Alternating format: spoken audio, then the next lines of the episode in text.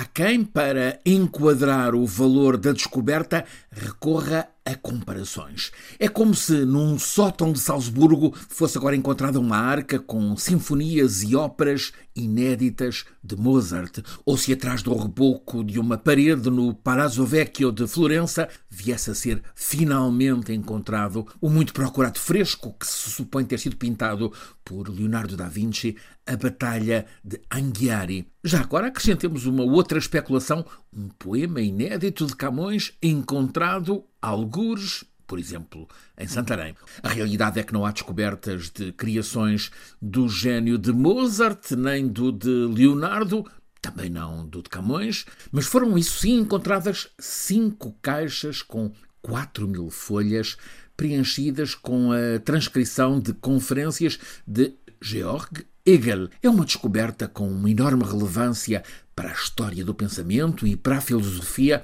como modo de transformar o conhecimento e a reflexão em arte de viver. Vale situar Hegel nasceu em Stuttgart, então era Prússia, 1770. Tinha 19 anos, era estudante, muito metido em tertúlias, entre outros, com o amigo e futuro poeta Hölderlin, quando surgiu a Revolução Francesa. Eles viveram apaixonadamente os acontecimentos de Paris daquele tempo. Mas depois, com grande amargura, o desmoronar daquela utopia. Hegel pôs-se a refletir sobre a ruptura que é a revolução.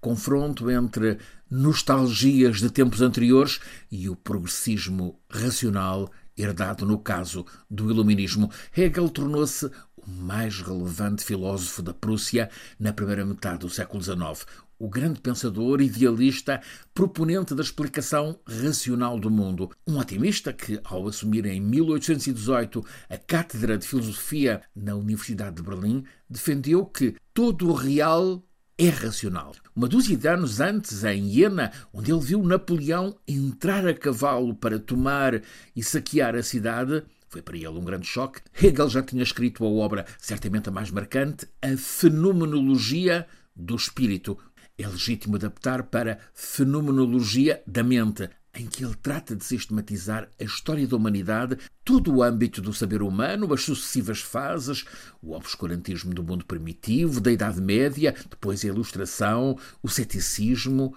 a Revolução Francesa, a seguir o caminho para o estado perfeito na administração da liberdade e da moral. Em suma, Hegel defendia o primado das ideias sobre as coisas, o idealismo absoluto. Hegel foi há dois séculos pensador do Estado moderno ideal. Para além do que escreveu, muito do pensamento de Hegel está documentado através de transcrições e anotações de conferências que ele conduziu. E é precisamente mais dessas transcrições o que acaba de ser encontrado na biblioteca da Arquidiocese de Munique. As tais caixas com 4 mil folhas de anotações exaustivas feitas por um estudante de Hegel, anotações sobre diferentes temas no pensamento do filósofo. Um dos assuntos inéditos é uma conferência muito pormenorizada sobre estética.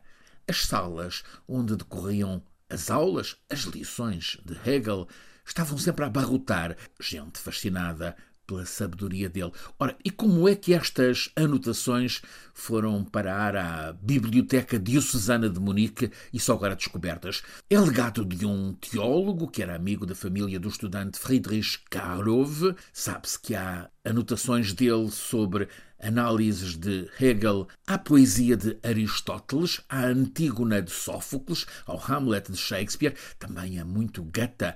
Em fundo, a arte que é uma expressão de liberdade. O que agora foi descoberto aparece como um tesouro capaz de ajudar à interpretação do nosso tempo a que nos compreendamos melhor.